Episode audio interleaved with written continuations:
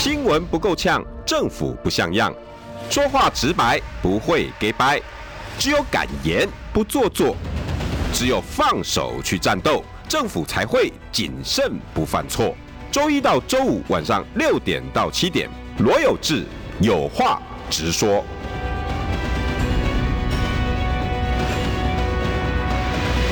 新闻不够呛，政府不像样。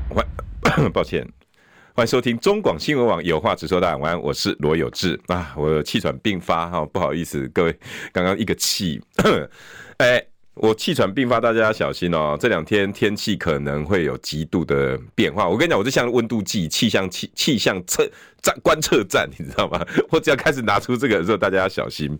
哎，刚刚立峰主播跟我讲说最新的一个爆料，对不对？应该昨天吧？还是不是？还是今天下午早上？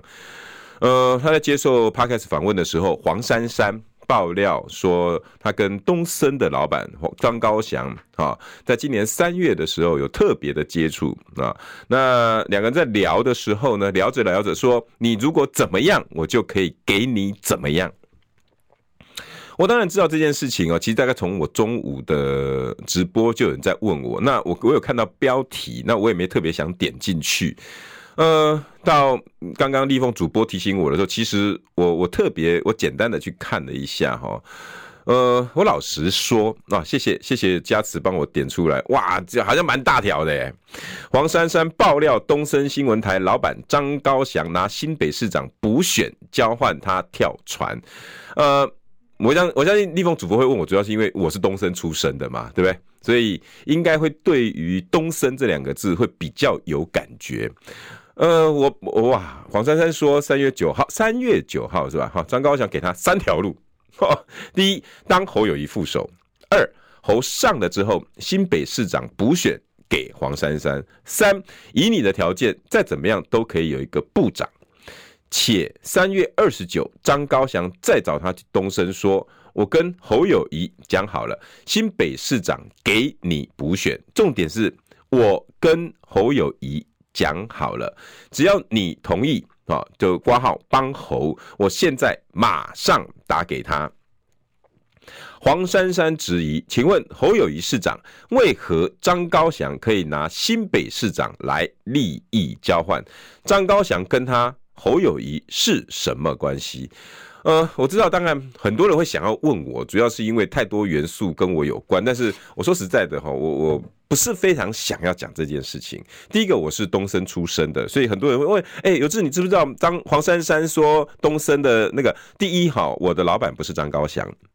我我以前在东森服务的时候，我的老板是王令玲，后来是凯雷。啊，那呃，在这个过程里面，我跟张董事长没有接触，所以他后来把东森变成什么样的文化，我不清楚，我我真的不清楚。我我还有一些老同事在里面，那这些老同事现在变得怎么样？其实我我老实说哈，东森在我离开的时候，已经没有那么东森啦，已经没有那么东森了。以前的东森是什么模样呢？呃，虽然没有 TVBS 这么的那。一个一个金字招牌，但是哎，奇怪，东森新闻四个字出去，很多单位还是会非常的尊重的。嗯，毕竟以前哈，大概人家说东森新闻是说第第第第三，也不可能没有人敢讲第二啦。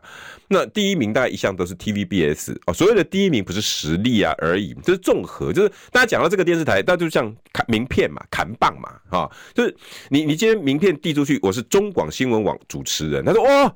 哎、是不是那个少康？然后主持人里面有谁？那我说啊，那个是流行网。那、你们新闻网，我说啊，比如说浅，我跟浅秋啊，是是，哎呦，那一台哦，不错不错，这个叫招牌。东森以前给人家感觉是，它虽然没有 TVBS 那么精致招牌，好，因为 TVBS 老实说，真的是我们新闻频道的第一名。以前不管怎么样，他们守得住很多的新闻道德，而且在里头的这些。前辈们，哈，呃，我我觉得对于新闻伦理道德的那个谨守程度，我我真的是只能说致敬，啊，寄予无限的高度的敬意。那我们东森新闻不遑多让，就是我们毕竟也是老字老字号啊，在东森之前叫 YouTube 啊，YouTube YouTube 有联，大家应该有听过了哈，有呃有联然后改成东森。主要为什么改成东森？因为以前我们老板哦，听说命中缺木，所以他那那时候呢，就一堆的木，连用人都是木哦。好，连他的董事长也都是一堆的木木木木木，那东森东里面就有木嘛，那森又有又有三个木，哇，所以都是木，哈，他命中缺木，所以以前我们会叫东森。然后呃，因为经过了呃力霸事件哈，因为大家都知道我老老板哈，我非常敬爱的一位老板王令玲哈，王令麟他的父亲，那因为卡到了力霸的事件，然后当时被肢解了。那力霸集团瓦解了之后，东森也受到殃及池鱼嘛，哈，所以，呃，那个时候王董事长必须要把东森托孤啊，因为王董事长那时候有被收押过一阵子，那他就卖给凯雷啊，那时候美国的凯雷集团私募基金，然后因为因为治理着治理着，后来就就。就渐渐的退出经营，然后后来，诶、欸，王董事长因为看到整个网络的未来，所以成立了 ET Today 东森新闻云。那同时呢，他一样持有东森百分之，我记得好像十五吧，还是二十几，反正最多大部分都给凯雷了，哦，信托给凯雷了。那后来凯雷找到买家，然后就开始转手哦，林林文渊集团，然后后来又转手到现在的张张高翔。至于是转手还是后来我就没有跟上，因为后来我就离开东森，我觉得不干我的事。我只记得好像以前中钢董事长林文渊也曾经当过董事长的样子嘛，是不是？本来后来就交就就开始嗯易易主了，这个部分我没有特别跟上。那后来今天就是黄珊珊爆料，现在的老板从凯雷手上从凯雷手上过过来的张高翔，也就是茂茂德是吗？茂德的董事长。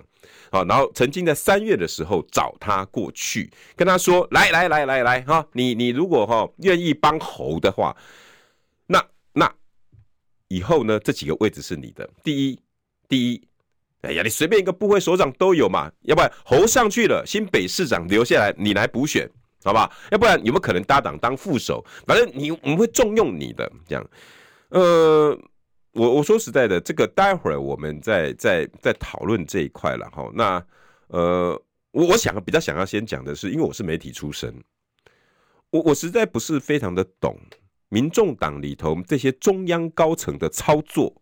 我想我我比较觉得奇怪的是，选举剩下最后没多久的时间了。哎，大概不是讲选举啊，朋友哪哪愈高愈多，尤其代志愈来愈接近，这时间越来越近，应该要尽量别横生枝节，就是得分比较重要嘛。我我不晓得这时候报这个的用力，我想请问一下，会得到什么效果？就是有新闻也是好新闻，是这个意思吗？还是没有新闻就是就是不是好的，所以赶快去找个新闻来来炒？我我我我我想请所有的柯粉，或者是柯文哲支持者，或者是民众党党中央，你可不可以告诉我，爆料东森老板找你去收银压腾？如果你在比如说像我讲侯友宜五百万的时候，三月四月，我我觉得那那那可能还可以让大家去想、去思考，或者你现在只剩下四天，嗯嗯，然后又又不是当事人。是一个东森媒体集团，请问张董事长现在要选总统吗？我我我我只是要提醒，我我不断的想，剩下的时间重点在中立选民，在平常忙忙碌碌，没有时间跟你们在那边争论节目吆喝。他也搞不清楚，可能大概有听过他的客人坐在七桌的八桌的在讲政治，走之前呢会问老板娘啊，你这个会算讲啊？为什么我我为安诺安诺安诺好？哎呦，蓝白合安诺？然后听听故事的这些人，这些人叫中立选民，是真正中立选民中的真正中立选民，因为忙碌。然后还有另外一种，就是已经贵民呐，贵民就是平常生活已经非常好过了，但是他对这些八卦，他的生活品质，对这些政治八卦，或者是呃什么罗志正的影带，他没兴趣啊。但是他他想要知道谁可以跟他的生意比较有相关，这些中小企业主或者是平常很忙的小老板们，在台湾大概也有个十几二十万来个吧。那如果像这种小小店面的老板，然后他们。在意的是什么？你应该要要问的是这一个。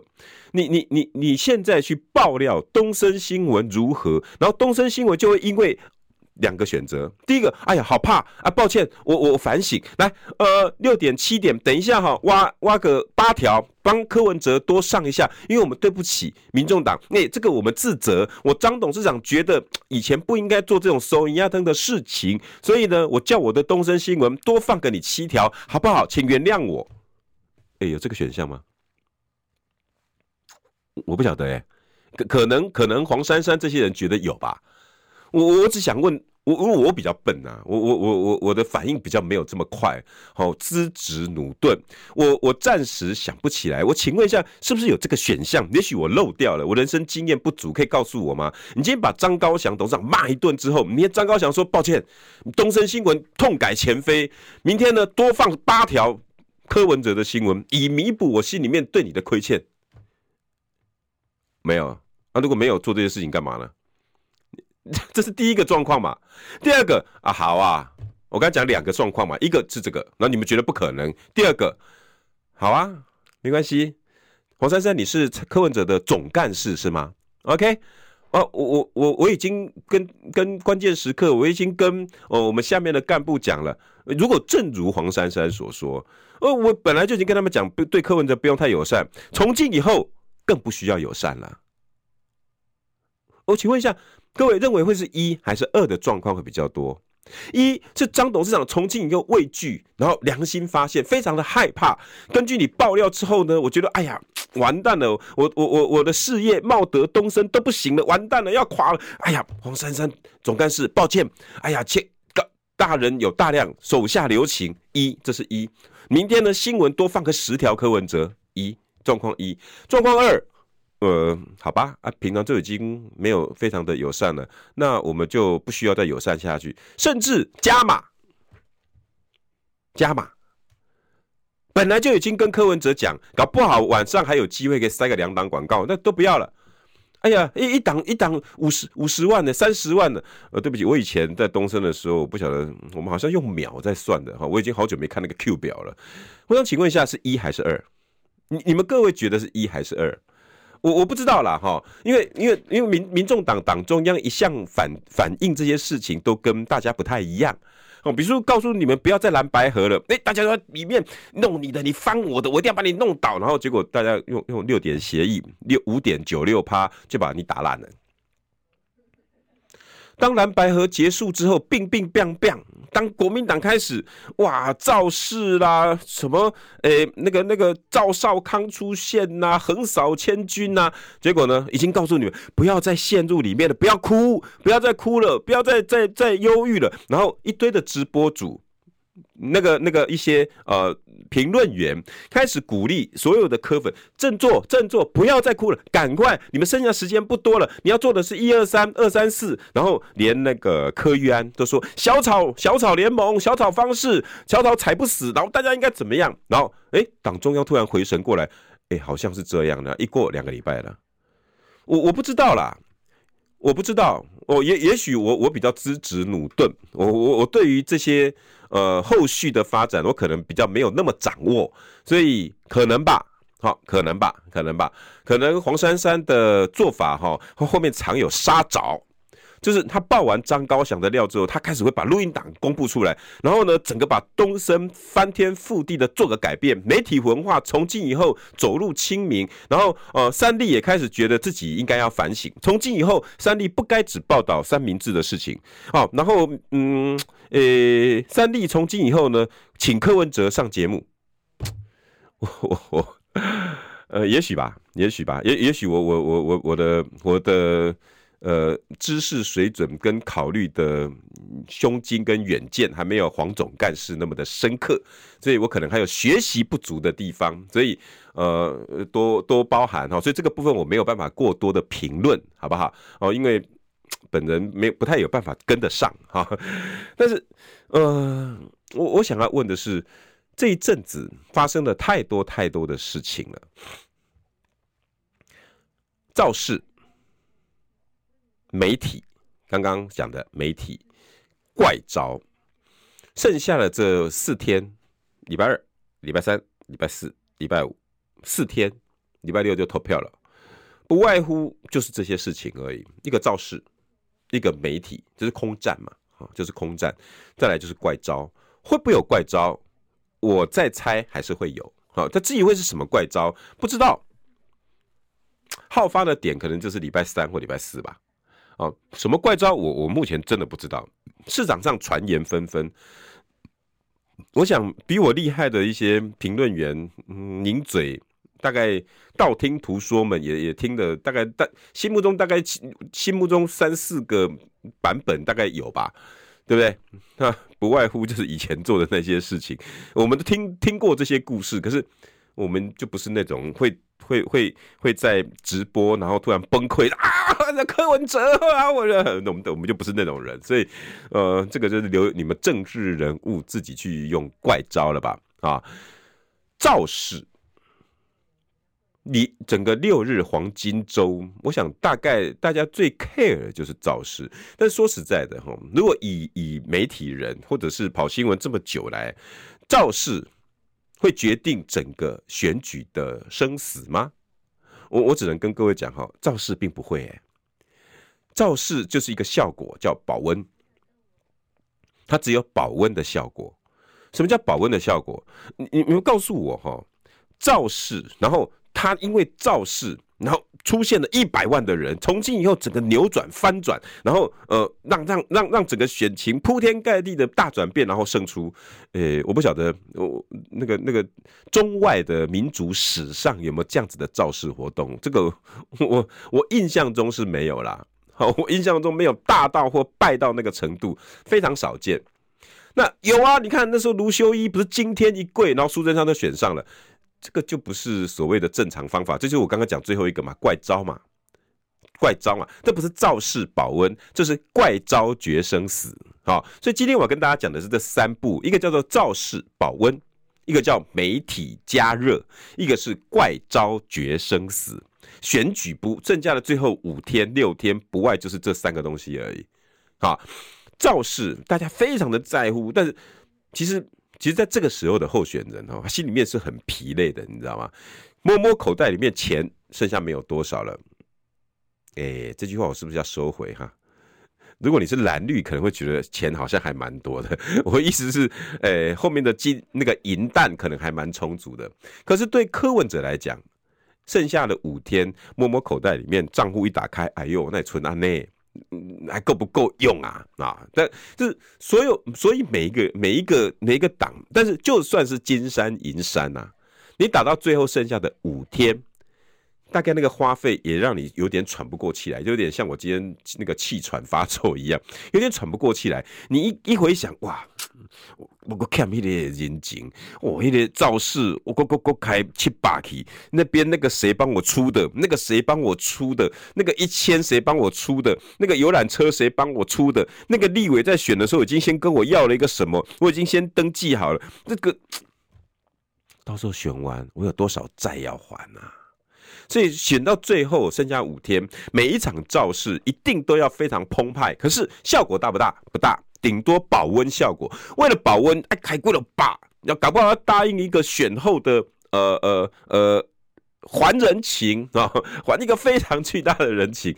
但是你你又又不得不保温，因为一旦没了，哇天哪，报纸就写的乱七八糟，每个人开始在那边比，你看，哎，明明才。才才五千人啊，号称五万人，笑死人！哎、不外乎在玩这个而已。所以剩下的时间，因为你已经没有民调可看了，所以你就是在比造势。哇，你的造势如何？我的造势如何？所以那很可惜的，很可惜的，造势不太会有太大的效果。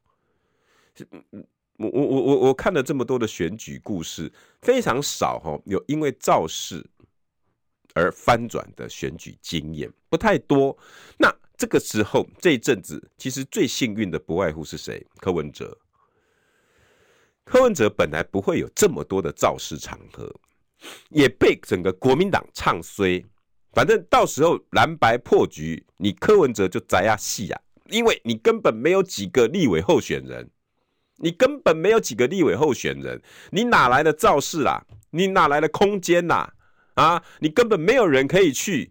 我们吼泱泱泱大党，夯不啷当吼也提名个五六十个。哎，侯友谊哦，剩下的时间哈，一天跑个两场，哎，那边五五万人，那边三万人，那边一万人，那边八千人，到屏东去好歹也有个三五千人，一万人，哇，随便这样绕一圈，我就绕五百多万人啊，你凭什么跟我比啦？哎，对，那时候是这样，大家还记得吗？哦，那 大家还记得吗？可是就冒出来特别奇怪的，哎，冈山造势，哎，凯道造势。哎，台中造势，新竹造势，乒乒乓乓的，突然挺韩直播主跳出来了。突然呢，哎，搞现在还变成了经过绿园道的时候，突然变成扫街变造势。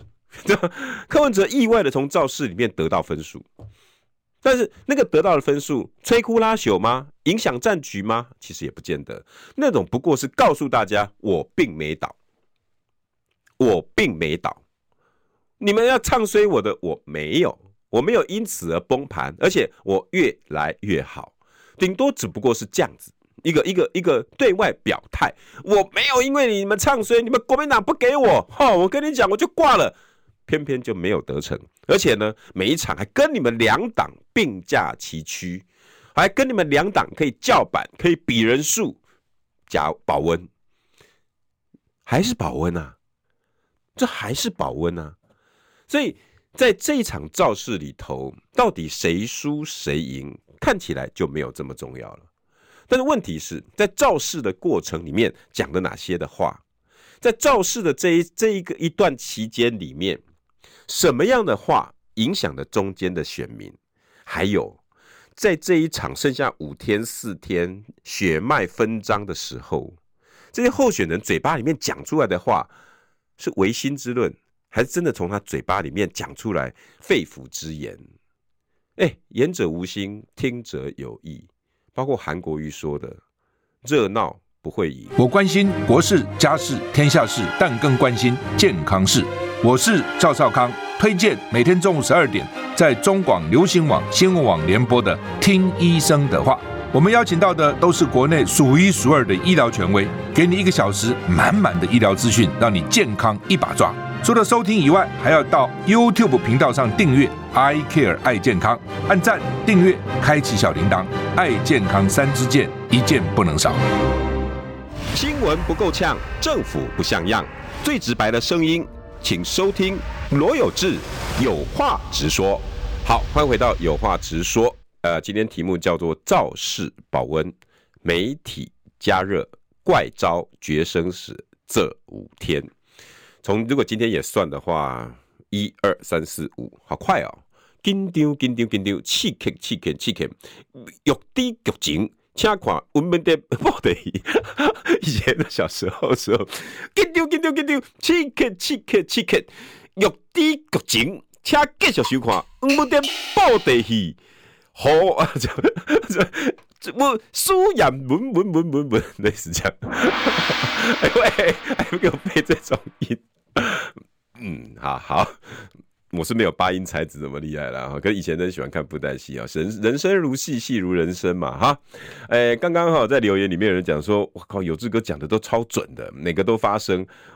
其实也不是哎、也不是发生，不是不发生。这个对对社会记者来，因为社会记者跟跟政治记者不太一样哈。社会记者比较想，因为。我们每次发生什么凶杀案呐、或者是发生什么命案，我们要往前捅，往后捅嘛。前面也要去追那个发生的原因，孰令致之？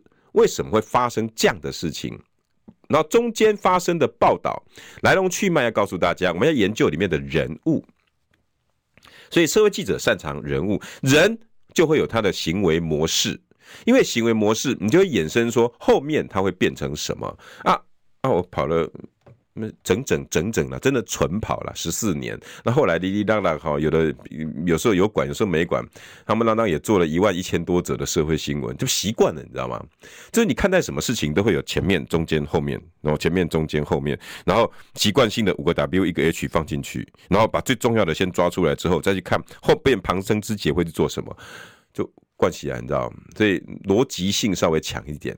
那政治新闻比较会在人背后的目的、算计、脉络、人脉，然后派系、组织，哈，政治记者的擅长，所以我们在每一个每一个环节里面哦，通常就不是非常的一样哈。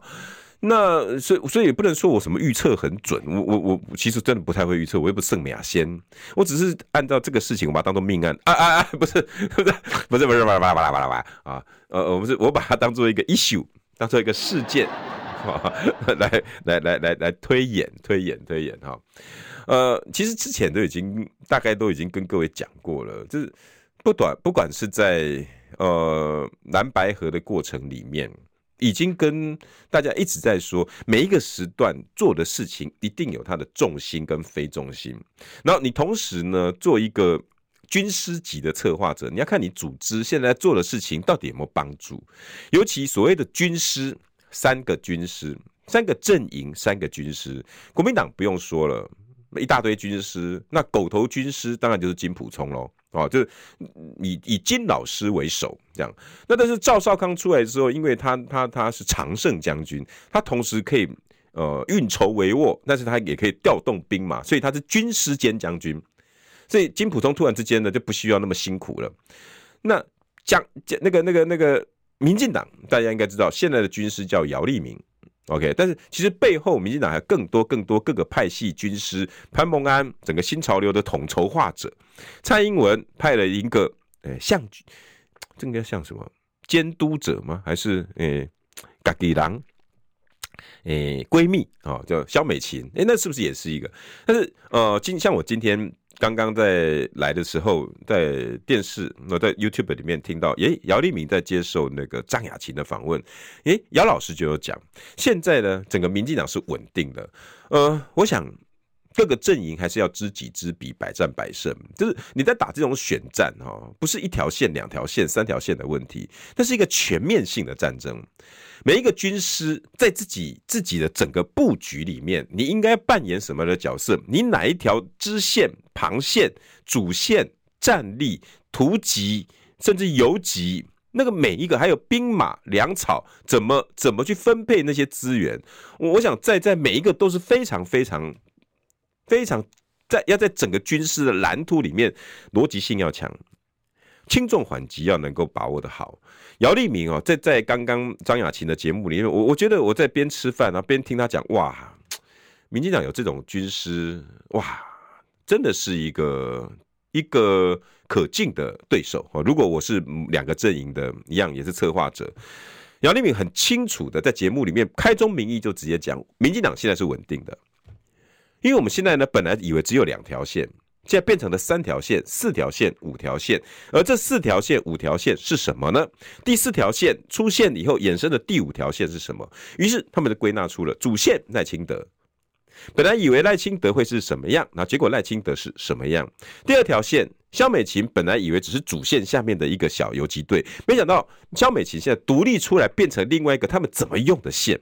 然后呢，蔡英文的进来，在路上的影片，在蔡英文的这条线。蔡英文，你不要告诉我他这个总统，他已经是即将卸任总统。在整个选战里头，对整个整个选战的团队来讲，蔡英文是一条线，一支部队，他把他视为什么样的部队？又不能让他太低，他是一个禁卫军，还是他应该负责一个怎么定？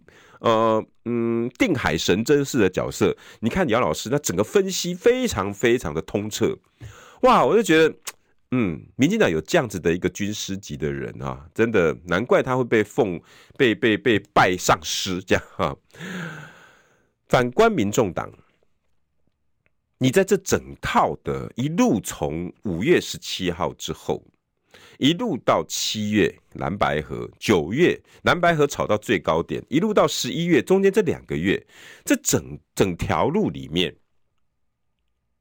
剩下的几天，你还能再犯错吗？我刚刚讲的这几天，只有造势、媒体加热，还有怪招决生死。造势幸运的，一堆贵人的出现，你走过了非常多的关卡，没有被国民党跨衰，也没有被大家看完你崩溃的模样。但是整个团队里面，你有没有把整个节奏跟情绪掌握的很好？在蓝白合之后。哭天抢地，被人家操作了一波如何？现在剩下的四天，重点在中立选民。你需要媒体加热的时候，你媒体的力量准备好了没？所谓的媒体力量该如何扩散？你的媒体部署是什么？我我觉得民众党在这个部分自己要小心，因为毕竟你是一个新兴政党，能不能在后面的这些维维持住那个步调，跟你喘气的空间，你的能力能量还够不够？所谓总干事，我我我我想请教一下，你有看过一个部队的军师自己拿着方天画戟冲进去七进七出？出然后救救阿斗吗？当然有这种把这么多人角色全部放在一起，方天画戟不是赵子龙的啊？对，我对，所以我我说嘛，今天是所有的功夫集于黄总干事一人之身吗？你又有方天画戟，你有七进七出的能力，你有武功盖世，又有呃长坂坡上一吼震碎万人耳朵耳膜的那个那个那个魄力吗？哎，可能有吧。那你就应该告诉。你自己，你该扮演的是什么角色？你这时候出来爆这个料，在媒体加热上不但没有加分，我想请问一下，柯文哲在二零二四以后就不会有任何角色了吗？二八二九三十，哎哎哎，三爷，你在算什么啊？我的剩三十万，什么时阵会到啦？中广新闻网 YouTube 频道即将要迈向三十万订阅喽！在这里，我们有最全面的新闻，最犀利的分析。现在就打开 YouTube 搜寻中广新闻网，按下订阅，开启小铃铛，陪我们一起冲向三十万订阅吧！新闻不够呛，政府不像样，最直白的声音，请收听罗有志有话直说。好，欢迎回到有话直说。好，大大家既然一直要我讲有关黄珊珊今天爆料。东森的老板张高翔跟他有收银亚腾的嫌疑，呃，我只能说吼，可以的啦，哦，点到为止，有个关注就好了。但是你这一招吼，一点加分都没有。你你能把整个茂德、东森、侯友宜、新北市政府全部掀掉吗？那就就。那可能你比我当时十四年前还更有，因为事情还发生没多久嘛，三月九号是吧？三月九号到现在发生也不过才九个月，你可能还有录音档吧，或者是你有影像吧，或者是有签名盖章画押。也许吧，我是十十十几年了啦，所以我是没有留这些东西。但是所有人证物证俱在，那我连这样子都没都都都都不想要再去就追究了，就可见这种东西就是选举里面的话题就可以了。你你你你，请问拿这个出来，你你你想要对于整个选情翻天覆地达到什么作用？再来，柯文哲在二零二四以后就要消失在台湾这块土地了吗？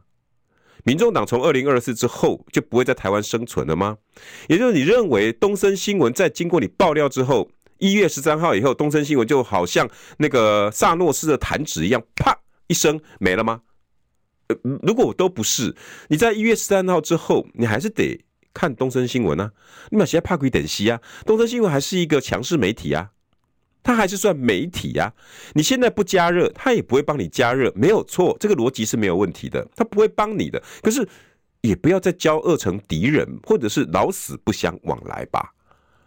嗯，我我我我真的我真心不是很懂，是要帮柯文哲在一月十三号之后继续把敌人继续树得更深，还是你认为一定拿得到？一定会是柯总统，到时候我再把张高翔叫到面前来数落一顿。你想收买我当副总统、新北市长？没有啦，我现在要当行政院长了，怎样？有有这个效果吗？不管是什么效果，好像都没有太大的加分吧。再往前看，蓝白合之后，如上考比的整个民众党党中央内部，一下第一个要喊离职的是谁？接着喊做不下去的是谁？然后传出又在哭的。然后又把哭当成影片拿出来的那一阵子，不断的哭哭哭哭哭，请问是哪一位军师定下的战略？你可以告诉我一下吗？该认真、集气、努力的时候，是外面的这些直播主、评论员在帮你 hold 住这些气氛，然后由小草自己自发性的从下面开始散热、发散。撑起来一片天空。你要想，哎呀，哎呀，我们应该擦干眼泪了。现在真正应该要诉诸中立选民快乐选战，然后。柯文哲应该像是一个梅尔吉布逊在《英雄本色》电影里面要出征之前，骑着骏马在队伍前面来回奔波，然后喊出著名的战前宣言，然后告诉大家上战场啦。这不是韩国瑜擅长的吗？你去看看嘛，整个总干事要干的不是这些事情吗？就总干事出来爆料，发言人出来上节目当名嘴。整个民众党人呢，选后自己必须要检讨，以这样子的方式来治国。我老实说，你在每一次的选举已经告诉大家，我黔驴技穷，我人不够多，我的我的方式就是这样子哭哭啼啼，就是用这种泼妇骂街，或者是那个那个当街叫骂，或者是爆料这种方式。军师出来爆料干什么呢？诸葛亮。啊，要要要要北伐之前，告诉大家，哎、我跟你报曹操司马司马懿的一个料，好不好？怪怪的嘞，军师军师北伐之前会说，我要跟你们报曹操一个料吗？啊，我我我我我不是非常的了解啦。哈，我我如果刚刚上一集张延廷张将军还在，应该问一下张将军，要要要要出征之前是要先爆料一下这样子啊？OK。那所以我，我我个人真的觉得哈，呃，民众党这部分只是会让更多的人发现你真的没人，你真的不行，原来你的方法就是这样，黔驴技穷啊，黔驴技穷的故事应该不用我再讲了吧？好，大家如果不懂的自己去 Google 好不好？我我我真的觉得民众党要赶快回来，你的重点是在中立选民，你的重点在中立选民，哎，你为什么不不不不称赞一下侯友谊，称赞赖清？我刚不是讲了吗？两个团队。哎，烂船也有三分钉啊！人家的步伐跟步调一招又一招，是非常的清晰明明确的。哪怕你再怎么不喜欢侯友谊，可是他身边的赵少康，我真的要讲，今天我们如果用消去法，你把赵少康从十一月二十四号到现在涂销掉，你告诉我侯友谊的选情会是什么样？不需要再去讲我老板如何，赵少康怎么样的。我跟你讲，再怎么一百个。酸不对，赵少康这一次就是侯友谊的救命恩人，毋庸置疑，他就是乱军救阿斗，他也不用再去谦虚说：“哎呦，我不是在救阿斗。”哎，就是非常成功。他不但在我心目中是一个好老板，他今天如果这场选举里面侯友谊不是因为赵少康，我跟你讲没了，后面真的是垃圾时间，后面真的是垃圾时间。可是因为赵少康出现了，你看。整个侵到那个、那个、那个，不，我刚才突然间讲侵略哈，进攻校园多成功，夜夜秀，贺龙夜夜秀，非常的成功。金普聪继续把整个国民党内部抠紧，谁敢给我跑掉试看看？于是你该走的每一步都各自有人去做，然后呢，开始有人在放风声，要柯文哲，哎呀，支持者你们不行啦，韩国瑜。韩国瑜啊，韩国瑜这两天虽然虽然他的言语让我非常非常的痛心，痛心，等下再来讲。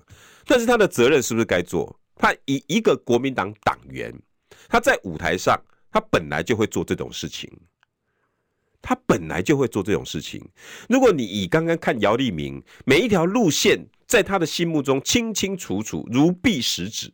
该如何攻，该如何守，该如何偷袭，清清楚楚。国民党其实也是战略有加，那该怎么样的战略，该怎么样的布局，该怎么样的冲锋陷阵，我相信在国民党里面应该没有这么的混乱。但是韩国瑜这几句话，我真的要跟听众朋友说，我从来没有这么的自己觉得。嗯，如果用挫败来形容，倒不至于。但是我觉得，我怎么会到这个年纪了哈，五十岁了，还这么轻易的听信政治人物给你的谎言？为什么说是谎言？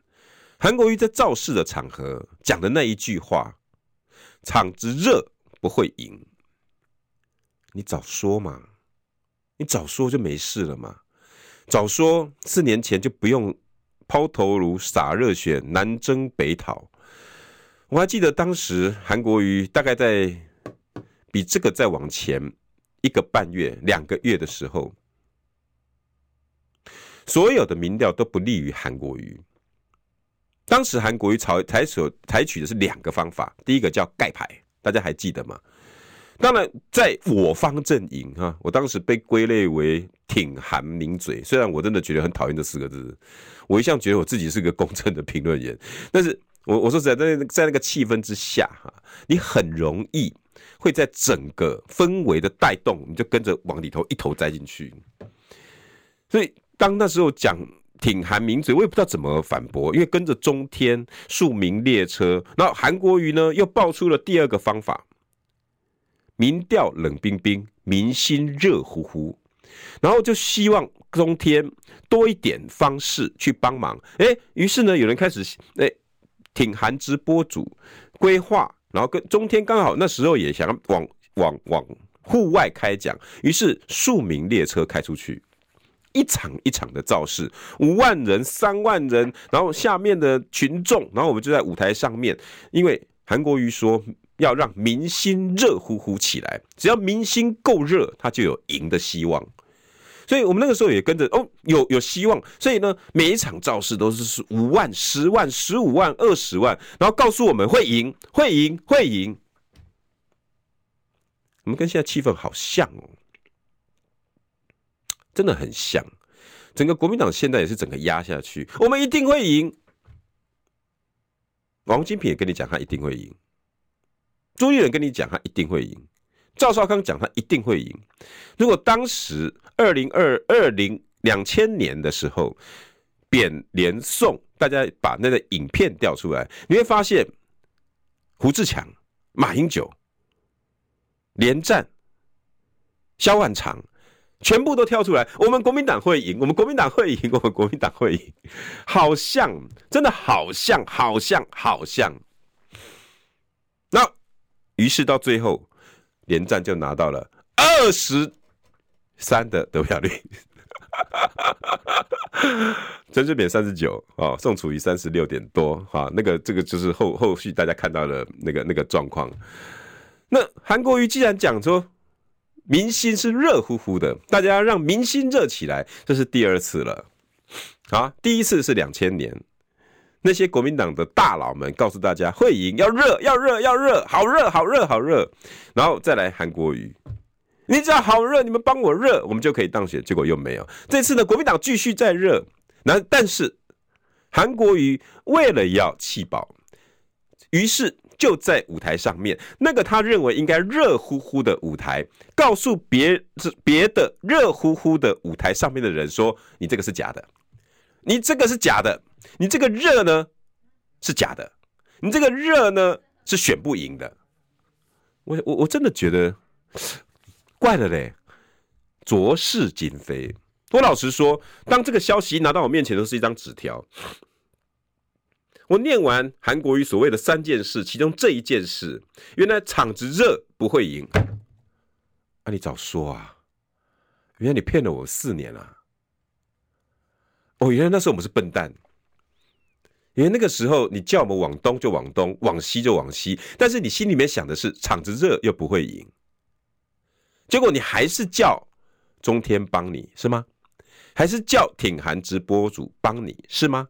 还是叫这些想要寄生在流量上面的这些所谓挺韩名嘴罗有志啊哈，这些人想要叫我们往东就往东，往西就往西是吗？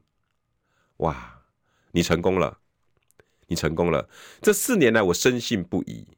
我深信你是为了中华民国粉身碎骨。但是，我当还有存着一点希望的时候，你告诉我，人好不好没有关系，没有那么重要。人好不好没有用。当然，很多人会说：“哎呀，韩国瑜其实在暗示柯文哲是好的，柯文哲才是真正的好人。”但是不会赢没有用。第一。我不晓得中选会选罢法里面是不是有一个意图使人不当选啊？如果没有的话，我想请问一下，那公民与道德的课本里面总有这四个字吧？叫选贤与能哦。所以你告诉我的意思是，好不好不重要，贤跟能不重要，是要选上才有用。只有选上了，贤跟能先不要讨论。所以你怎么提这些人都没关系。你们国民党提一个胖胖胖番薯啊，提一个呃呃雪飘飘，提一个蔡白虎，我们就要跟着跟着往上喽。看完这几段话，我只想告诉自己，翻了吧？啊，不是翻脸，抱歉哈，翻页，对，翻页啊，好比在看书，因为这段一直看不清楚，但是留恋他的文笔非常的。呃，流利，非词藻用的非常的华丽，哇，好看好看，一页又一页的看，一碗卤肉饭，一瓶矿泉水，为中华民国粉身碎骨，台湾安全，人民有钱，爱情摩天轮。于是你会发现这一页好像舍不得，因为这个人告诉你未来他会很美好，结果他在另外一个说另外一本书里面说，其实没有、欸，哎，哎，那还在翻那一页的人白痴啊！哎、我现在已经在这一页了哎，因为场子热不会赢啊，那还在看那个场子热的那个，哎、笨了吧？我我现在告诉你，我们现在在另外一本书，叫做《韩国瑜不分区立法院长》这本书。这本书我要告诉你们的是，只有弃保才会赢。哇，我不知道哪个韩国瑜是对的耶，我分不是非常的清楚了。于是这本书我们就该合起来了，还是翻过一页？看书的人你们自己做决定吧，或者是你想要继续再看的这本书，但是其实人家已经跳到另外一本书里面做男主角了。你继续看的这本书的每一字每一句，在缅怀着他曾经告诉过我们：台湾会安全，人民会有钱。他为中华民国粉身碎骨，他的理想，他的理想，他的理想。到另外一本书，他告诉你。我还有第二个理想，我还有第三个理想，我还有第四个理想，有第四群人还是会继续支持我。台湾要在这样子的状况之下，还要再消耗多久？有人问我，你到底要投谁？我说实在，我真的没有，我没有打算呢。我可能会去选一个海边喝咖啡吧，喝到下午四点半，然后打开直播跟大家讨论吧。那你你你应该怎么看待？我们应该投谁？我不知道哎。我只知道每一场选举，每一张票都很重要。尤其二零二四，台湾面临了这么多的危险，这么多的能源危机，六座冰山，全部都是原本蓝的跟绿的给我们的。我只告诉你们一件事：一张选票，如果你投给侯友谊，那就叫做下架民进党。如果是你意思是说投给侯，嗯，可以，我没有问题。但是，一张选票如果投给柯文哲，是下架蓝绿两党。一张选票有两个用途，一箭双雕。跟一张选票，你下架完民进党，四年后还要再下架国民党。我没有答案，你们可以自己去选择。如果你跟我一样有看过这二十五年来台湾政坛的起起落落、谎言。你大概心里面就会有个底了。我们还要这样混多久？我们还要给这些政治人物欺骗多久？直到他下一次告诉你，我上次说的场子热不会赢，那是假的。只有你们这些傻蛋才会听我的话。一张选票你要分两次，还是你要一张选票毕其功于一役？我觉得那是你们自己。选手上那张选票拥有者的选择，而评论员公用只是告诉你整个事件的来龙去脉跟历史故事。不管如何啦，一月十三号投票去。